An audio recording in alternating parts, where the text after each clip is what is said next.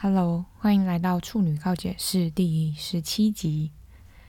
今天这集就是二零二零年的最后一集。不知不觉，二零二零年过了十七集。我没有要说什么过了一年这种屁话，就是十七集好像说长不长，说短不短。因为认真数来，如果都只算一个小时的话，可能也就十五集或十六集之类的，就是会有一些偷懒的部分。但是今天我想说，我其实想说准备了几个题目，可是到真的要讲的时候，又觉得。嗯，好像没有必要讲这么无聊的东西。大家都会说什么？二零二零年是一个很奇怪的一年。我不会说不好，因为我觉得不好是相对的。你要自己去经历，真的你觉得不好的事，你才会觉得不好。如果只是客观的，最客观的话，就是。年初的时候有 Kobe 过世嘛，然后又经历很多，比如说 COVID nineteen 之类的，就是这种事情。我觉得这个都之前讲过，只是觉得是几率的问题，都集中在这一年，而不代表这一年就是一个不好的一年。我自己没有觉得这一年有到很不好，只有觉得很奇怪，就是发生了一些平常不会发生的事情。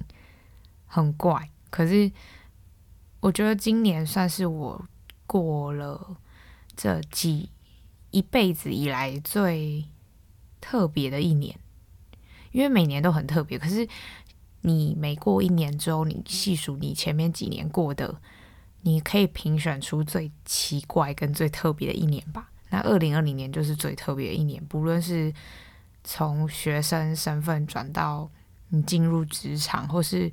我自己人生经历的一些想法的改变，或是一些感情的丢弃跟获得，我都觉得是很不一样的一年。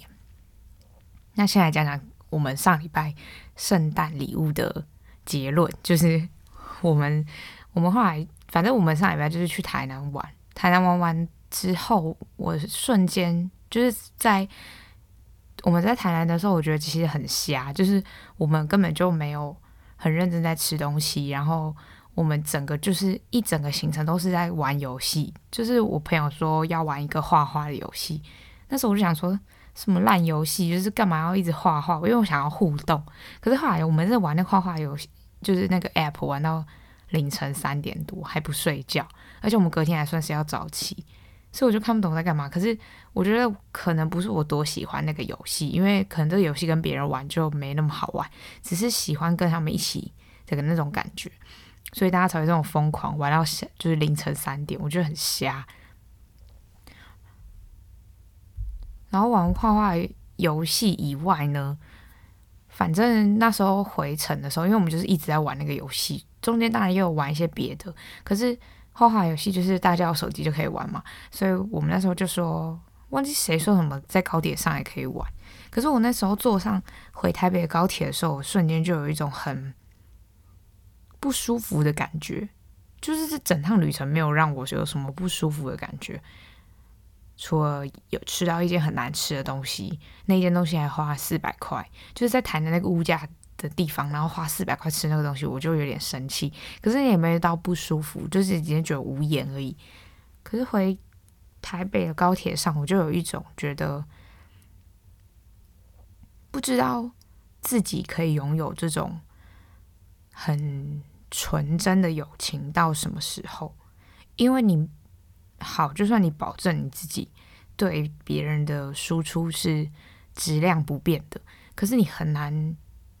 保证别人对你的想法不会因为你的某些做错的事情而有所改变，就是这些都是你没有办法预测的。可是我自己本身也是觉得不用想那么多，就是不用想那么多。这句话是在很难受的感觉出现之后几分钟才会出现的，所以一开始那个很难受的感觉还是有持续了几分钟。然后那时候我朋友就有就是一群人在玩那个画画游戏，然后他们就 take 我跟另外一个朋友要赶快玩，可是我就是当下只想要听歌，然后好好的沉浸一下，就是觉得，我觉得我是一个很奇怪的人，就是大家听到这里应该也知道吧，就是你很难猜得出我在想什么，就是如果你要以我平常做人处事的原则，你可以猜得出我的做法会是什么，可是你猜不出我心里内心真正对这件事情的看法。我自己是这样觉得啊，所以我那时候其实有一种很不舒服的感觉，就是觉得很多情绪突然涌上来，而且我说的我很奇怪，是因为就算我现在很开心的在。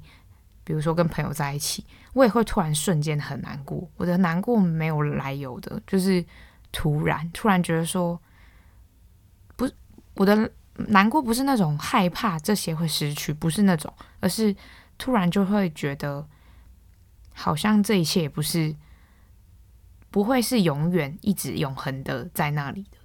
就是简单来说，就是我觉得是算是一个有点悲观的想法，可是。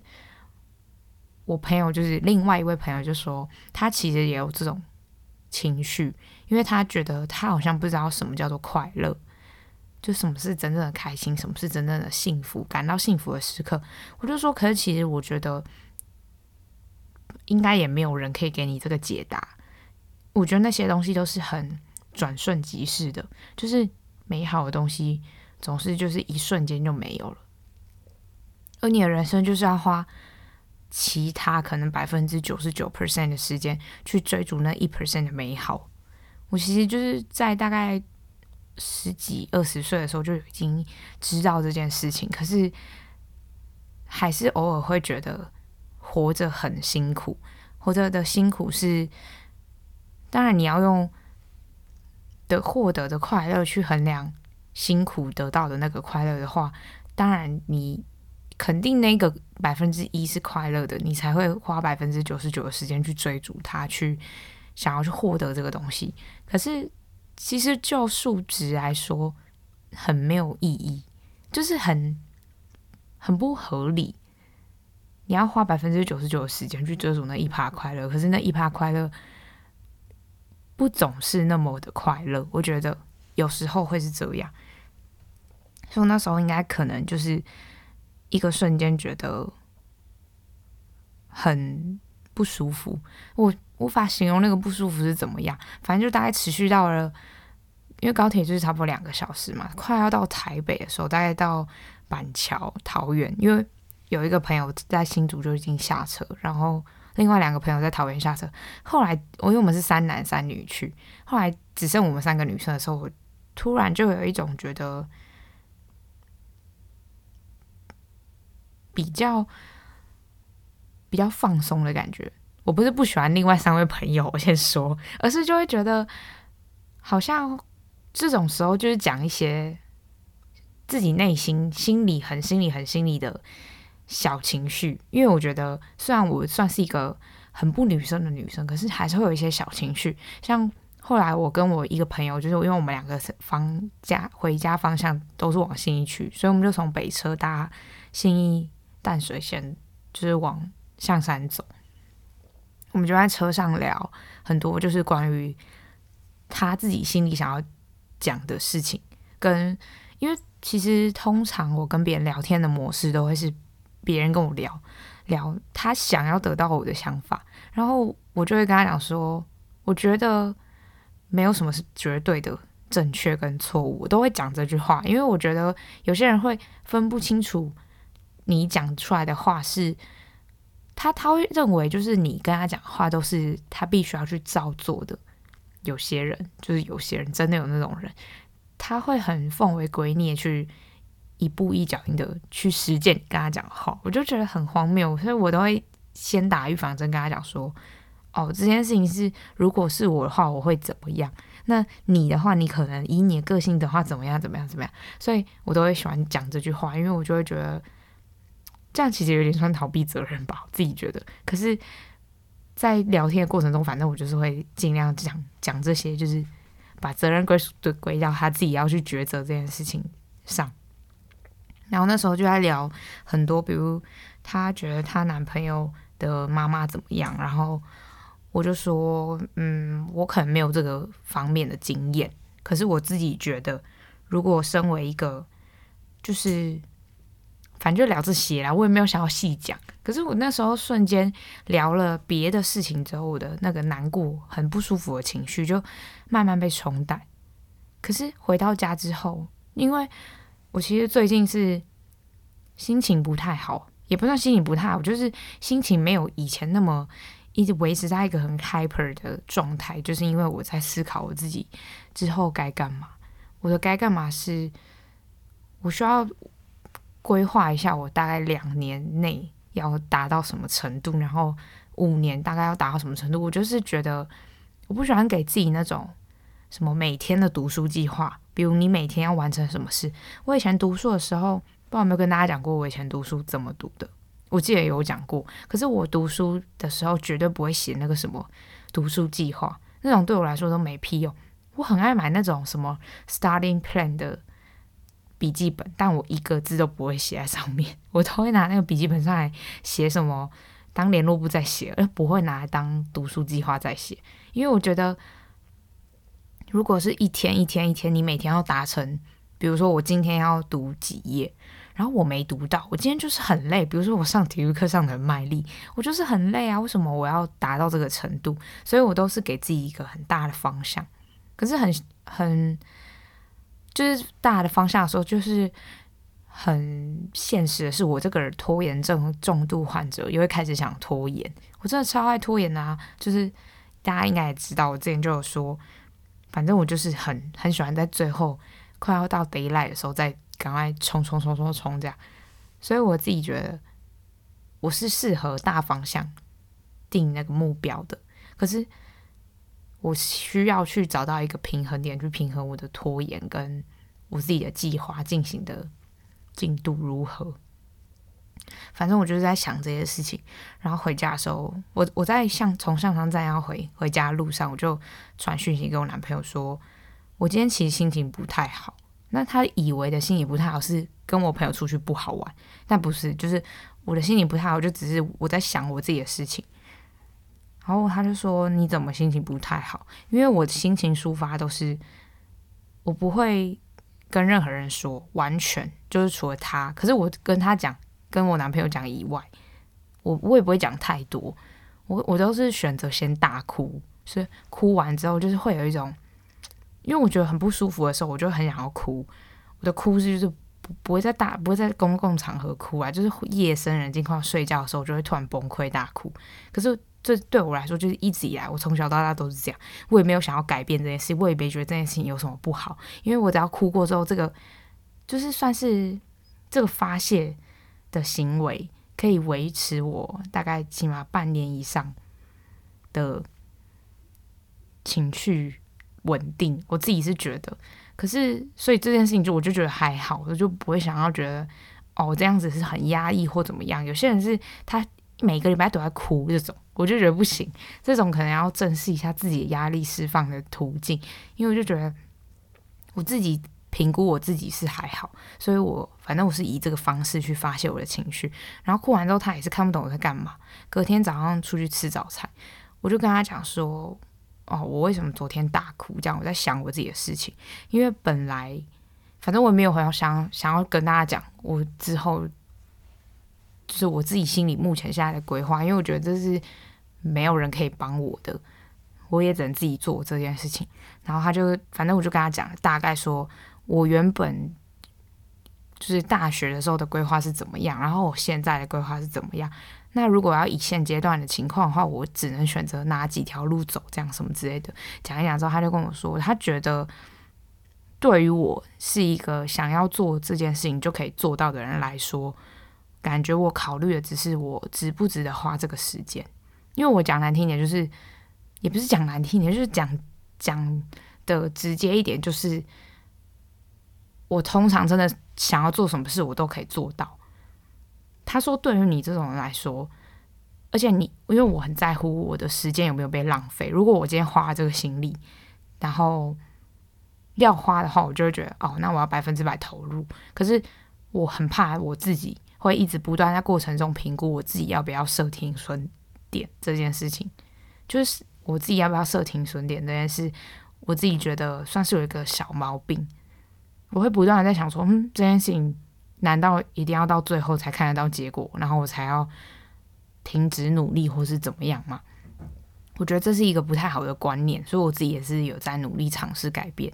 可是我真的很怕浪费时间这件事，就是，但他就他就跟我讲，他说，既然你做基本上大部分的事情都只是需要花时间，而不是需要像有他觉得有些人，比如说有些人要考公务员，他花了时间，可是他就是读不会，那他花了时间又又要加倍努力，他可能还得不到他想要的东西。那如果你是你基本上是聪明的人，或是你是努力的人，然后你只要花时间就可以得到的话，你何乐而不为？他自己心里是这样想，我自己是觉得，但对我来说最珍贵的就是那个时间。他就说，但是很现实的就是你不可能不花时间得到事情。我就说我知道啊，所以我从头到尾就在一直在纠结这个时间。而且其实那时候跟我朋友在车上聊天的时候，有聊到一件事，就是我们身边有很多很爱跟别人比较的人。就是他们想要给别人的感觉是他没有跟别人比较，可其实那个比较的感觉是非常暗自的流露出在他的讲话的各个字句里面，其实很明显。但是我也不想说是谁，反正就我身边真的很多。可是我觉得这有点，我就不怎么不觉得这有什么。对别人我是觉得还好，但是对于自己来说。就是自己的自我成长跟你心态的培养来说，我自己会觉得这件事情非常的不好，是因为你得停止跟别人比较，你才会能知道你自己最，你就是你就是一个独一无二的人啊！你跟别人比，很多都可以比，可是比这些有什么意义？有一种人哦，他他最好笑的事情就是，他心里其实知道自己跟别人一直比，但他都会嘴上就说什么哦，这种事没有什么好比的吧？这就是我会觉得这很好笑，是因为我本人就是身体实践，没有在跟别人比较这件事。就是别人跟我说什么，哎，你知道那谁谁谁也这样吗？我就会说哦，是啊。但我就觉得关我屁事，就是我 I don't fucking care 谁怎么样，他就算跟我做一模一样的事，可是我有我的风格，他有他的事情，就是。他自己会有他自己的步调，我都不在乎这件事情。我就觉得，到底为什么要去在乎别人跟你做一样的事情？对，别人跟你做一样的事情是一件可能心理上你会觉得完蛋了。我们现在在做同样一件事，那会不会我们两个成果出来？比如说他比较好，那你比较不好，那代表你就很不好嘛？所以我就觉得。没有啊，这这只是代表哦，他可能有时机，这个好的 timing 做这件事情，加上他可能有认真去研究或怎么样，这都是造就你们两个结果不同的原因啊。可是这不代表你这个人不好，或是你不适合做这件事。没有，就是我觉得大家先停止跟随别人的脚步。不管你愿不愿意承认你自己在做这件事情，我觉得很多人不愿意承认，很多人不愿意承认。我觉得其实都看在眼里，但是我就觉得，嗯，反正我也没有想要讲这种事情，因为我觉得这种事情就是也不干我的事，就是你要跟谁的脚步都不干我的事。我自己有自己的步伐，我也不在乎别人，因为我就觉得我的不在乎别人不是我不不关心别人哦，是我不在乎你想要跟着谁，又或者是你想要跟着我。我也不在乎，因为我觉得你总得找到你自己人生属于你自己的步调，总有一天。因为我觉得我们这个年纪跟着别人走很正常，但是也该有一个思考的想法，觉得说好像不应该一直跟着别人走，或者一直想要跟别人走的一样快。我觉得很好笑，就是这件事情是很好笑的事情。但是我觉得更好笑的事情就是，我有一个朋友，他很烦。他我们班就是因为我们虽然是读医学院，可是我们班就是有些人还是没有要读相关的、做相关的工作，或是读相关研究所嘛。然后我们班就有几个是去当直销，然后他直销卖的就是什么奶昔啊，就是那种贺宝福之类的，我就觉得很好笑。因为我说的好笑是他们的正向让我觉得很匪夷所思，我 我自己觉得。很荒谬，因为我很讨厌那种写那种语录的人，我就很白痴。我就认真的说，就是觉得很白痴，白痴到我就是看一次笑一次。诶，就是我知道你很正向没有错，可是你写那些语录到底要干嘛？就是你我不懂，我真的不懂，我就认真不懂，我就我就觉得干超白痴。因为我们以前路易莎打工的时候，也有一个男的，他他就是他也是贺宝福的啦。反正因为贺宝福也不会听我 podcast，他叫我业配我也不会怎么样，我根本就不想业配贺宝福。我觉得奶昔超甜的，我那个朋友就是那时候跟我说什么，一天就是喝这个可以当一餐，然后就可以喝这个很甜的，很甜是我自己加的。他说可以喝这个奶昔，然后就是怎么样怎么样瘦啊，什么有多少纤维啥小，我真的是觉得什么鬼。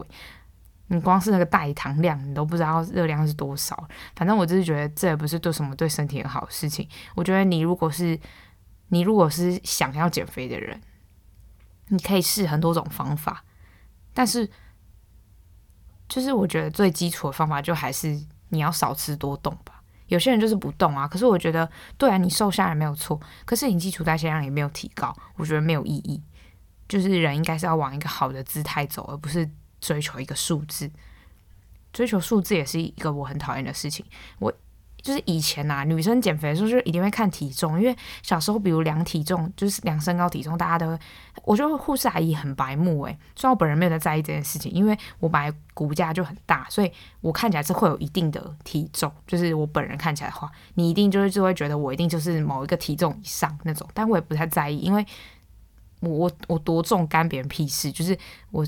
穿多大的衣服及 size 的衣服，我都觉得干你屁事。我觉得没差，反正我自己觉得我自己是好看的就好了。我自己一直都是这种心态，所以我就觉得没差。而且人要漂亮，不是只有你的脸漂亮，你你的自信、你的谈吐，各种都是。所以怎么又讲到这里？反正呢，护士阿姨就是很贱，护士阿姨都会很大声的讲，比如说我身高，我身高一六五，然后可能体重。五十七之类，他就会很大声讲说：“叉叉叉，身高一六五，体重五十七。”他就会这样这么大声的讲哦，然后全班就都会听到，因为全班都要排队量体重。然后你就觉得傻小啊，护士阿姨太没水准了吧？而且护士阿姨讲出来是为了给某一个登记的人登记，而且那个登记的人就知道全部人体重。虽然我现在想起来觉得小时候干嘛在意这种事，根本就不在乎。可是你知道小时候就是太无聊，而且人生就是真的。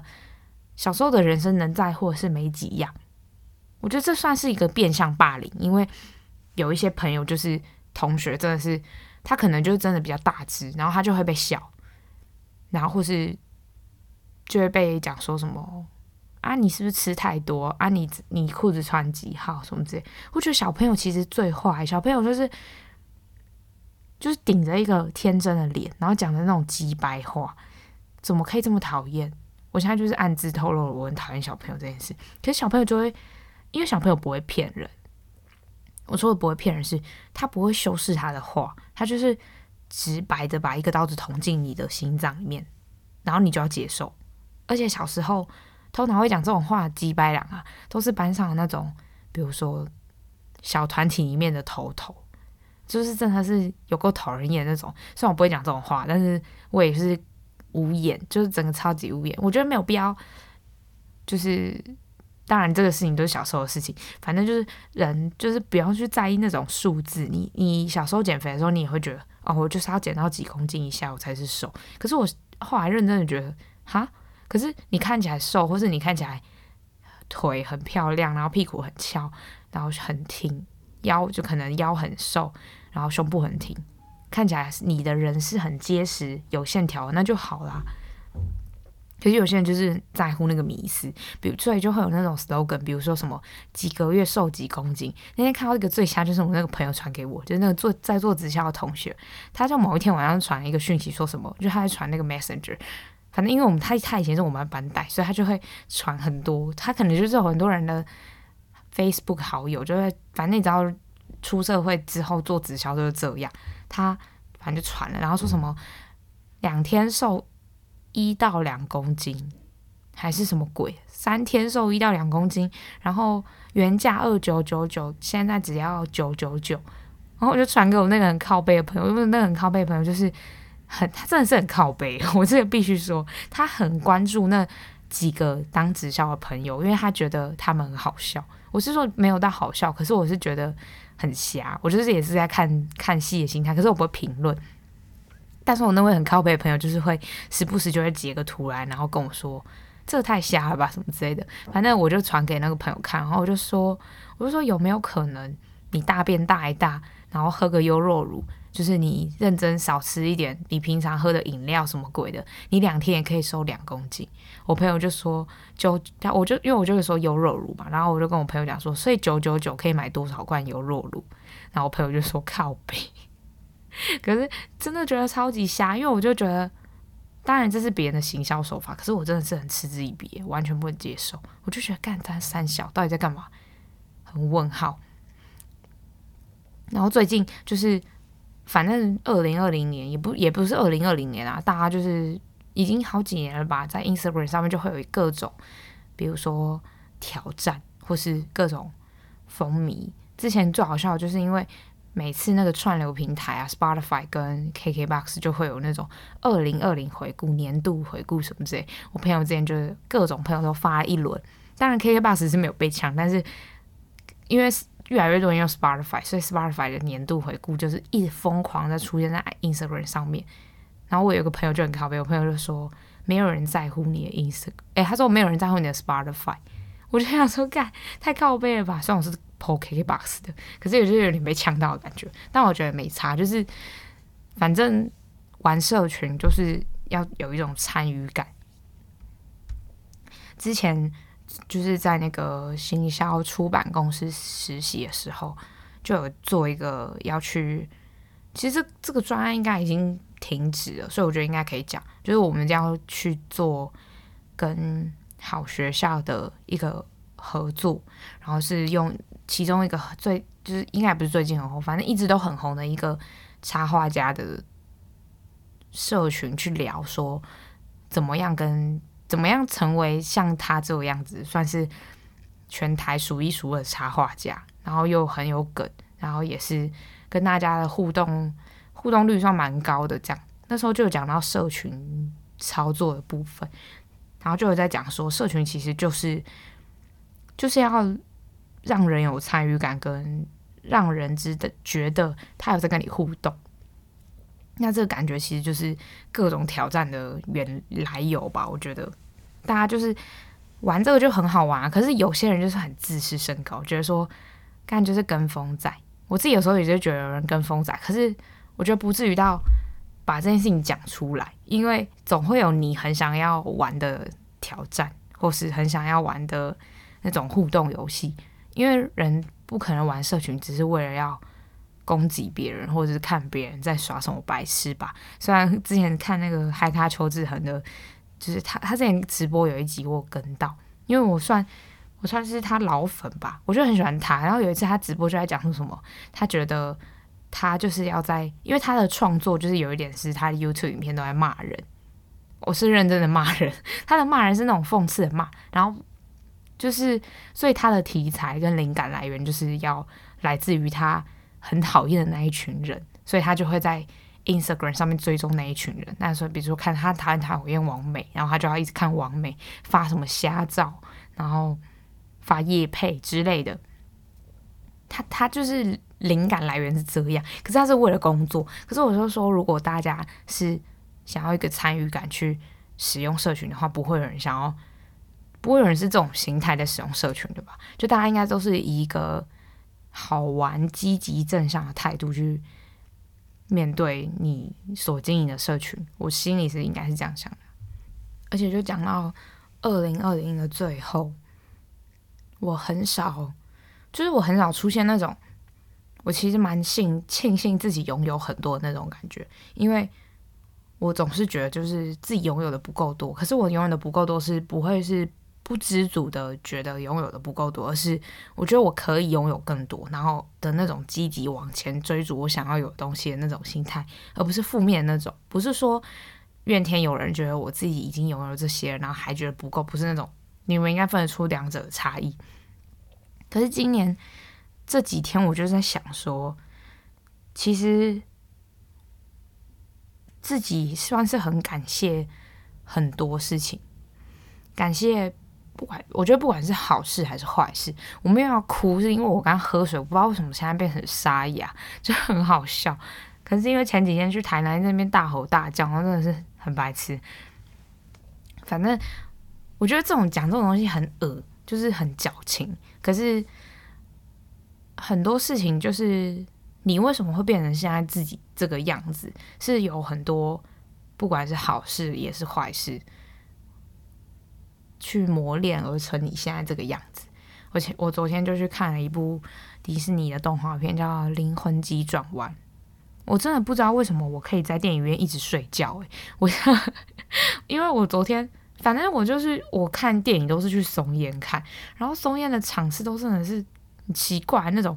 对于一般的上班族来说，他的场次可能很好，就是那种七点，然后可能你六点下班或是五点下班，你都赶得及。可是本人就是七点下班啊，我七点我我们可以提早下班没有错，可是我事情要做完，所以我没办法，所以我就只能看九点。然后因为前天，反正昨天我就带我就带电脑去去那个松烟春水堂剪 podcast，顺便吃晚餐，所以是也没差。可是就是经历上班，然后。在剪 podcast，然后再吃饭，就是有一点累，然后我还要看一点书，所以我就整个在睡觉，没有到整个啊，只要有点浮夸，就中间有大概睡十分钟。可是我的睡都是耳朵我在听，因为他讲英文，所以我耳朵我在听，听听，然后画面自己就是想象这样，然后睡了大概十分钟。醒来之后，我其实觉得我可能需要再认真的去把它看一次，就是我为什么会。想要再把这部片看一次，是因为我先看某些人的影评，然后看完之后我就觉得这应该是一部可以得到很多启发的片。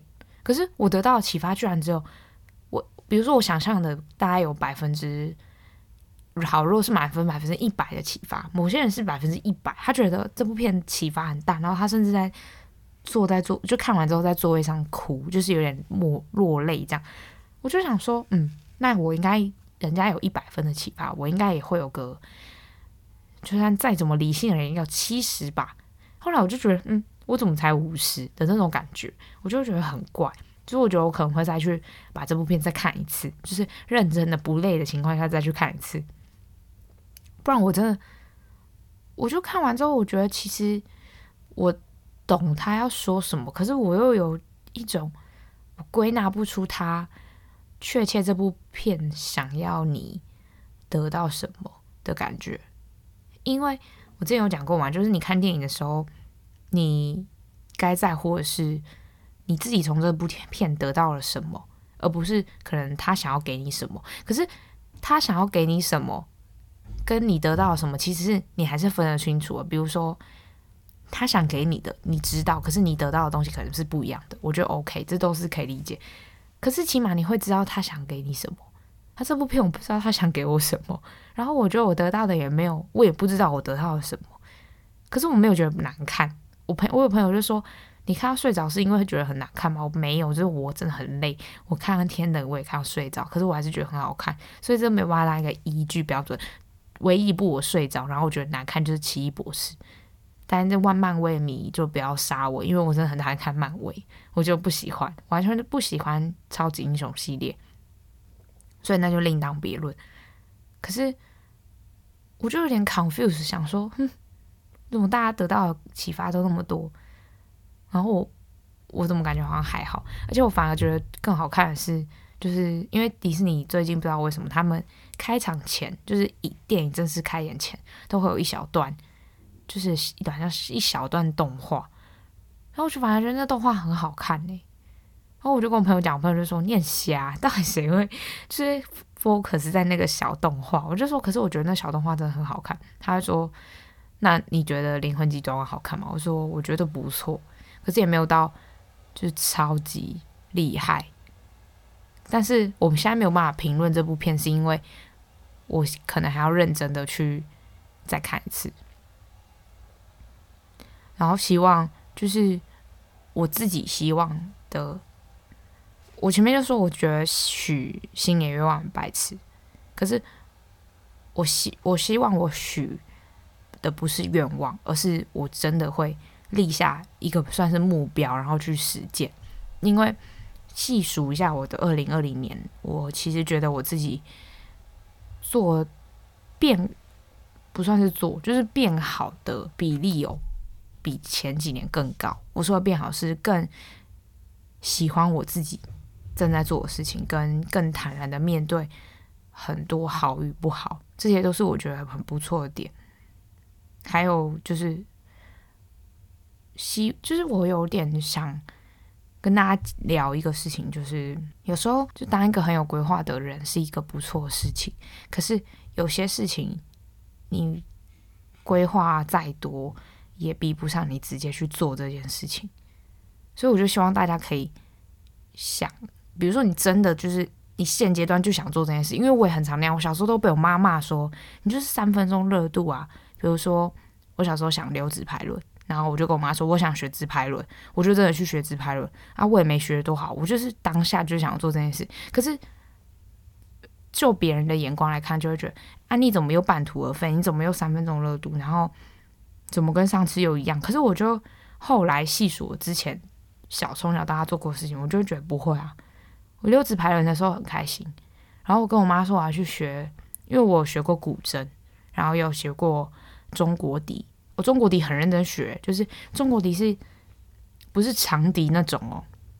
西方的长笛是不用贴笛膜的，可是中国笛要贴笛膜，然后贴笛膜的过程跟跟老师学笛的过程。怎么吹，然后怎么演奏，我们还要去演奏，我都觉得很快乐。虽然说你就不是很专精，可是我就觉得没差吧。就是你想要做的事，你就去做。然后你做了，如果你不喜欢，你总要去试试看。你知道你想要做这件事情是真的可以持续下去，还是不行？你总要做了才知道。所以我就觉得，虽然我有些朋友也会很。就是他想做这个又做那个又怎样怎样，我就觉得很烦。可是我觉得比起你只会规划，然后你只会一直想说啊我要怎么做我要怎么做，然后始终不去做的人来说，我觉得都去试试看不错。因为你规划到最后，你会发现机会都不是在你准备好的时候来，永远都不是，绝对不可能。你只能可能准备百分之九十，那你就上，那起码你比起那个百分之。只准备百分之三十的人好，我觉得这都是相对的，所有事情全部都是相对的，除了除了比如说有些题目的答案它就是绝对正确、绝对错误，这种东西就算，这种东西是没有办法改变的东西。可是其实世界上很多事情就都是相对的，你的好与不好，你的漂亮不漂亮，都是相对的，所以你只要认为自己够。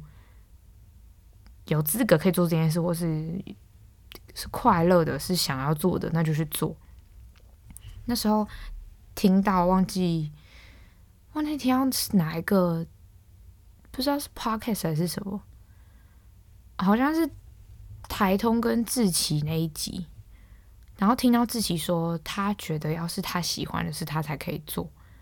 那时候台那时候晨晨就说，他觉得志祺很酷。就是正常人不会去只做自己喜欢的事情，可是我觉得我就是那种人，我完全没有办法做我没有兴趣的事。我我可以做，我说我的没有办法做是，我没有办法持续一直做。我可以短时间内，比如说我这件事我不喜欢，可是这是我的职责跟义务，我可以把它做好，甚至可以做得比真的喜欢这件事情的人好，都可以。这是我的，这是我能做，而不是我喜欢做。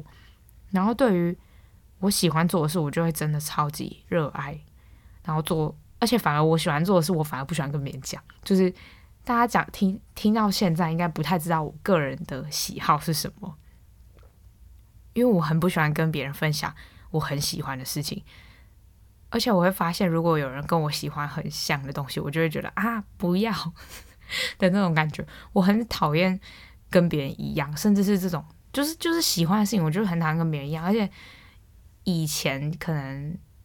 我身边追星的朋友很多，所以我都会跟他们分享说：“哦，我最近喜欢谁，喜欢谁。”然后因为最近就是长大之后，就是你你追星，我根本就不想让别人知道我现在喜欢的泰国明星是谁，又或是我现在喜欢的哪一国明星是谁，完全不想。所以我会觉得，拜托大家都不要去喜欢他，就 我自己喜欢就好。我就会有一种不太觉得是藏私，可是其实就是藏私的心态。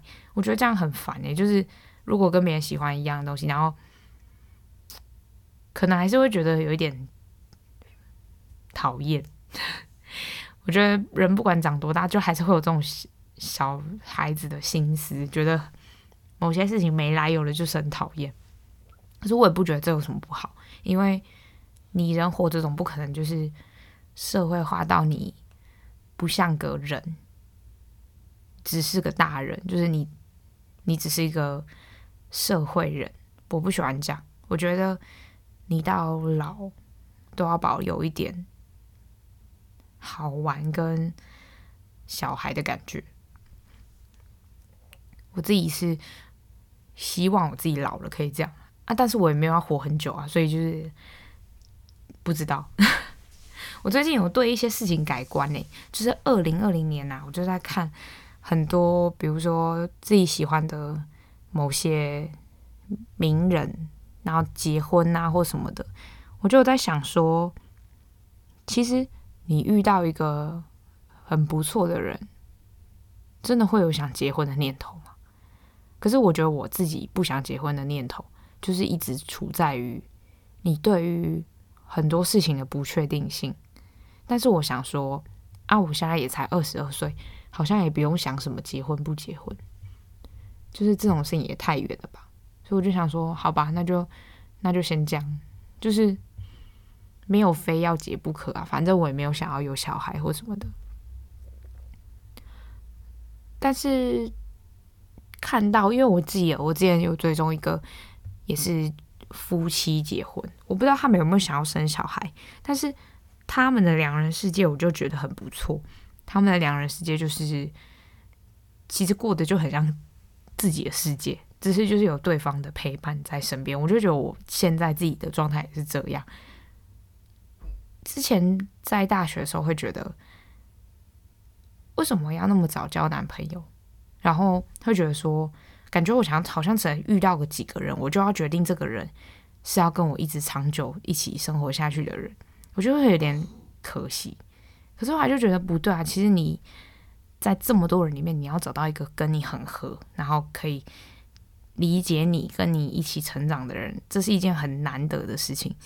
甚至我身边很多朋友现在都没有，所以我就会觉得，我其实该庆幸自己拥有这么多。但我很不喜欢用“庆幸”两个字，就是因为我觉得是你值得拥有这么多，而不是你捡到。因为庆幸庆幸让我有一种觉得你好像是捡到的感觉。我觉得大家都可以有一种心态，觉得自己值得拥有现在所拥有的任何一切，不管是好事或是坏事。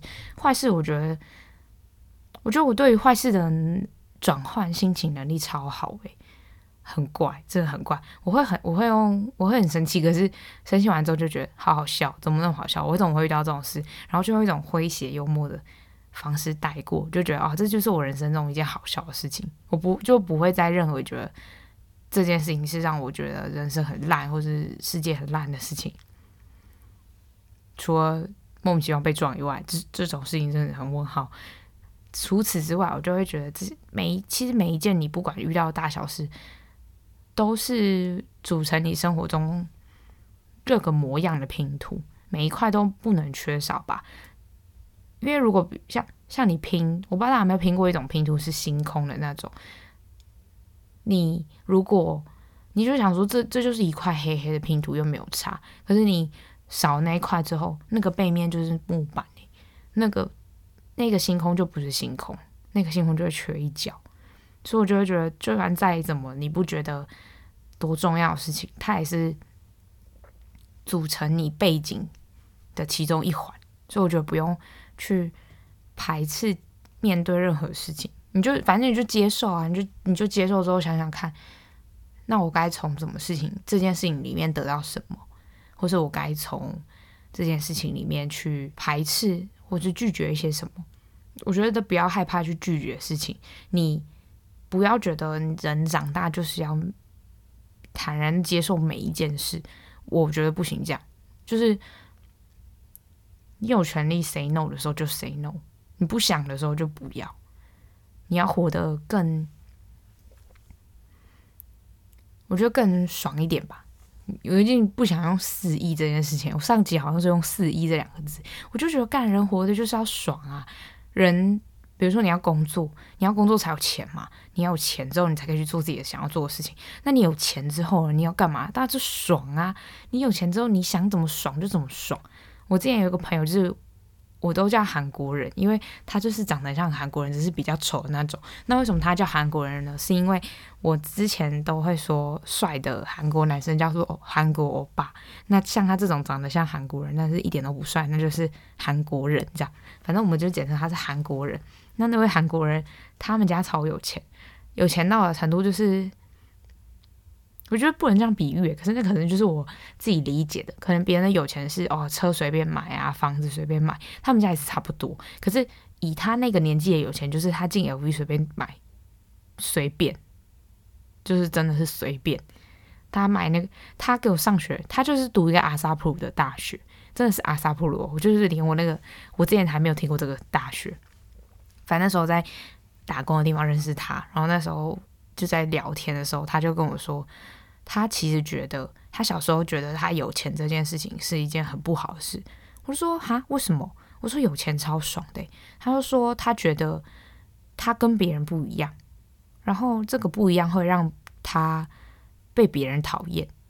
我就说，但就是对，我就可以理解，是小孩子的时候就是这样。我前面就讲过，小孩子就是北烂啊，小孩子就是分不清楚这个现实，就是其实以后你要叫人家哥哥的那种。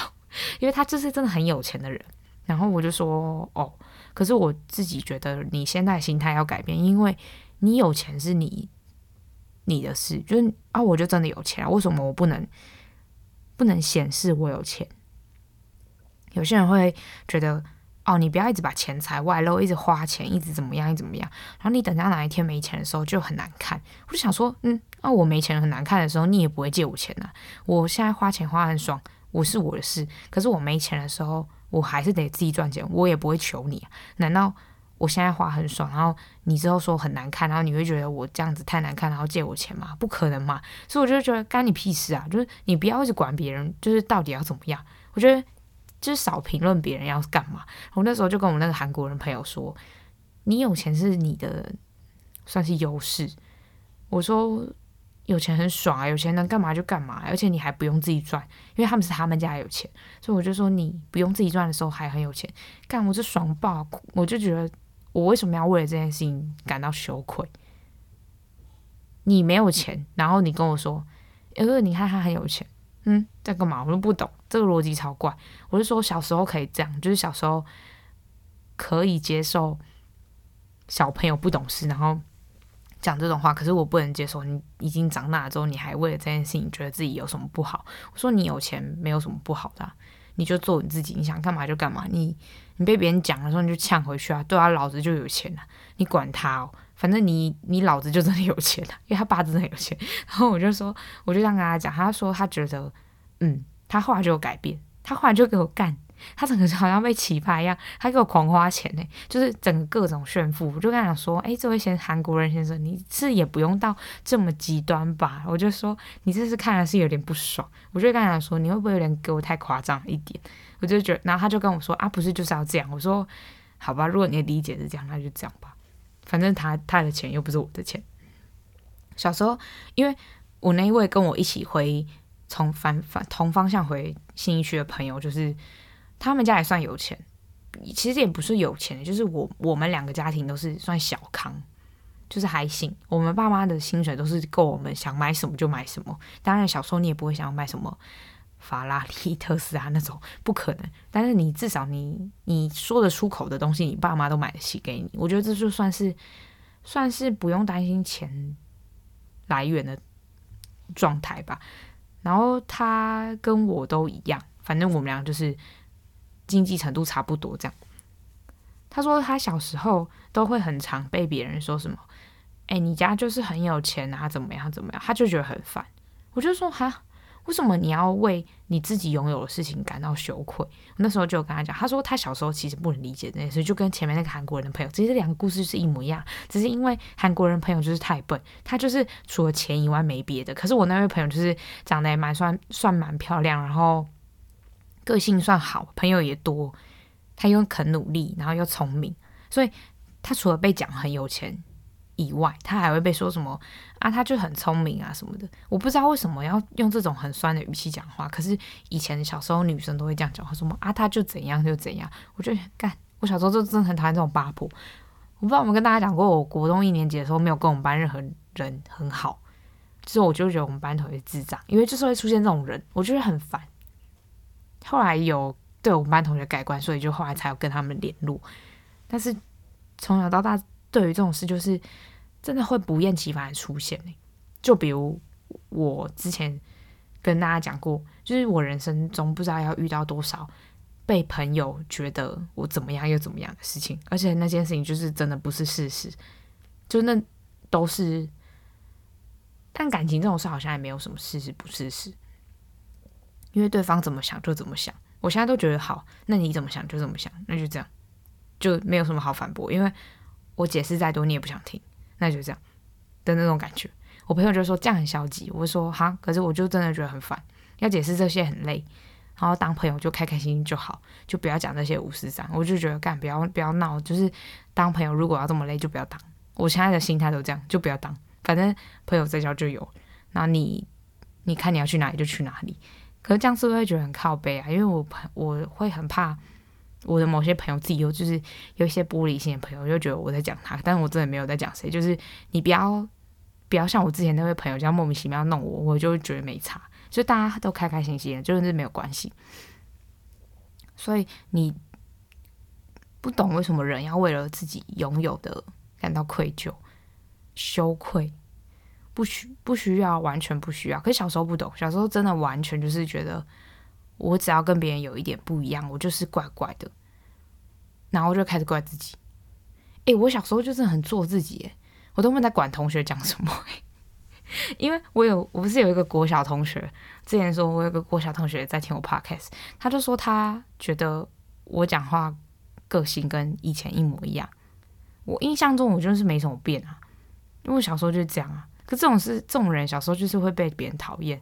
我说讨厌是有一些女生会讨厌我，可是男生就跟我很好，因为我就是很很直接，然后很想干嘛就干嘛，就是我也不会那边扭扭捏捏，然后别人猜或什么的。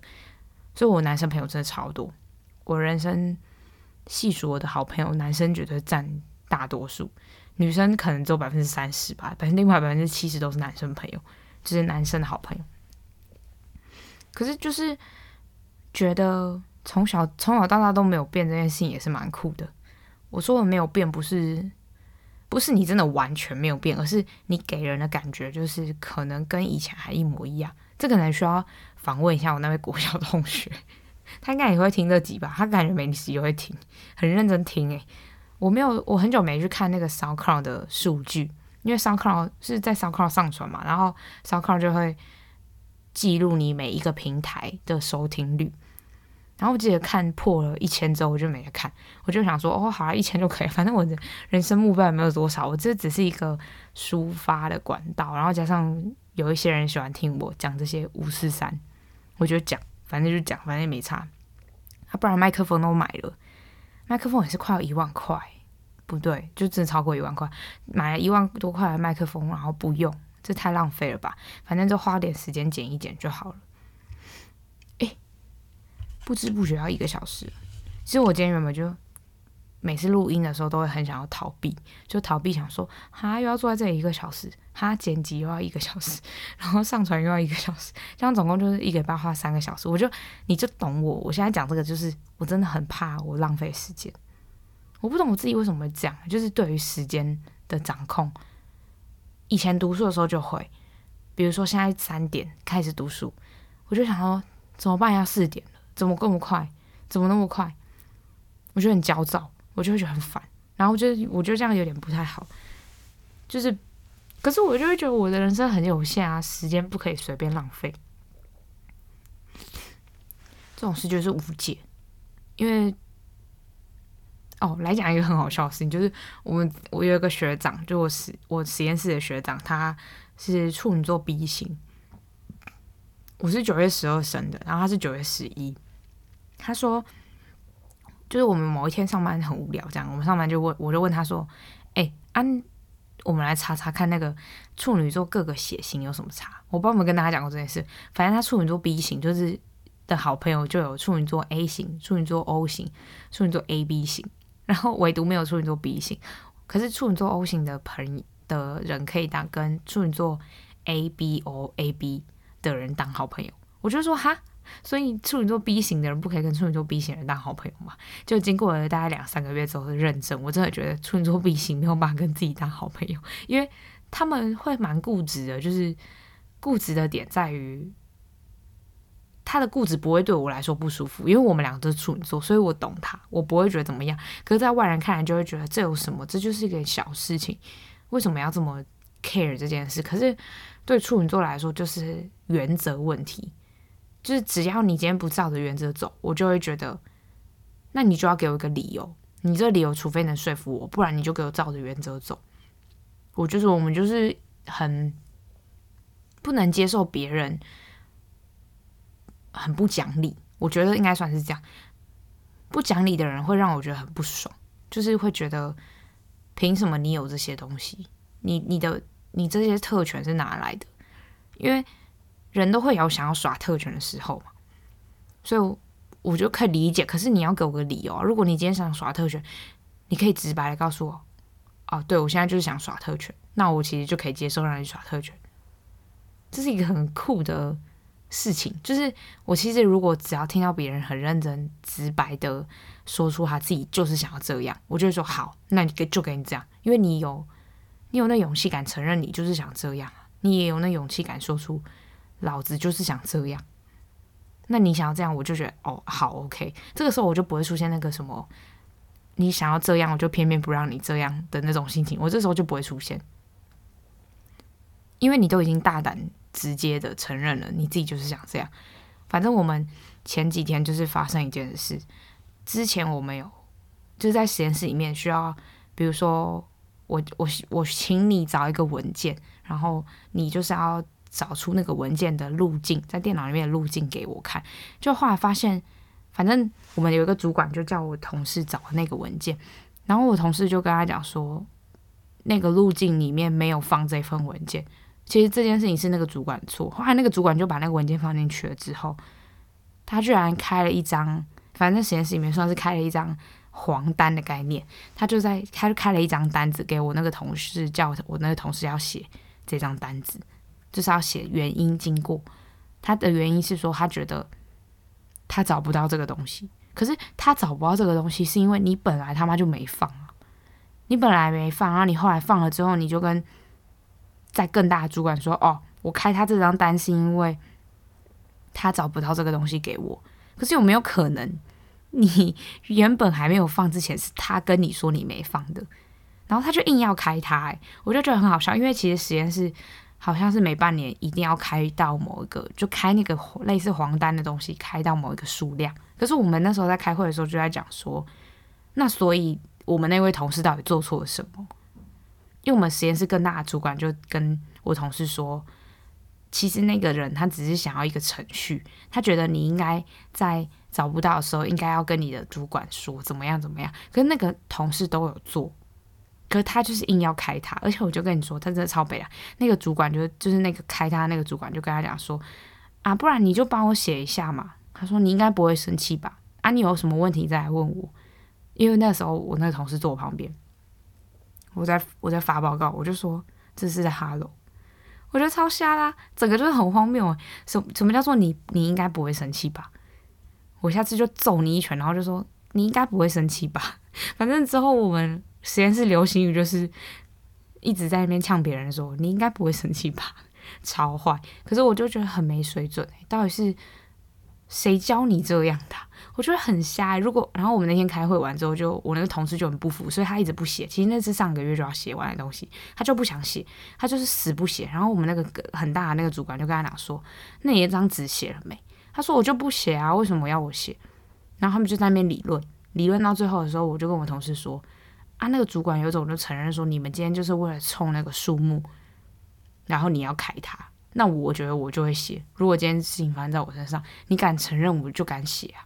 你敢承认，好，你既然都承认，我就我就帮你啊。你你既然是需要我帮你完成这件事的话，那我就帮你。可是他就是不敢承认啊，然后他还讲了一堆，说什么？哦，我们就只是希望你懂这个程序。这个人从头到尾都懂啊，可是他不懂你为什么要开他。他就比如说，好，今天机车两段是左转啊，那个人就剩两段是。然后你警察又来开他，在他在他还没有可能他从这一条直行道要转到待转格前，然后他你就开他单说什么？你要左转的话要左要两段是左转。然后他知道啊，他一直都知道，他也这样做啊。可是你为什么还要开他单？我就觉得超荒谬。然后我那时候就觉得，因为我们其实我们公司算是很年龄层差距很大。我之前应该有讲过，年龄层差距很大，所以我们一群人年纪很近的人很团结，然后感情又很好。我们前几天有一起去做甜点，然后还一起去吃火锅，反正我们感情就是很好。所以我们认真的就是觉得。这个实验室就是这个工作环境，我们就是要一起让它改变，让它变得更好。而且确实其实是有在改变，我觉得这还是蛮神奇的一件事。我觉得我们公司，因为正常一般的职场就是不可能，你绝对不可能改变任何事情。我觉得绝对不可能，除非你足够分量足够到你可以改变事情，不可不然你就是不可能改变这个环境。反正我觉得蛮酷的。这件事情也让我二零二零年看到一些现实面，跟加上你以后这种防备这些小人，你以后就是被人家弄，就是你弄到别人啊，或者别人骂别人弄到你，然后你再弄回去的时候，就说你应该不会生气吧？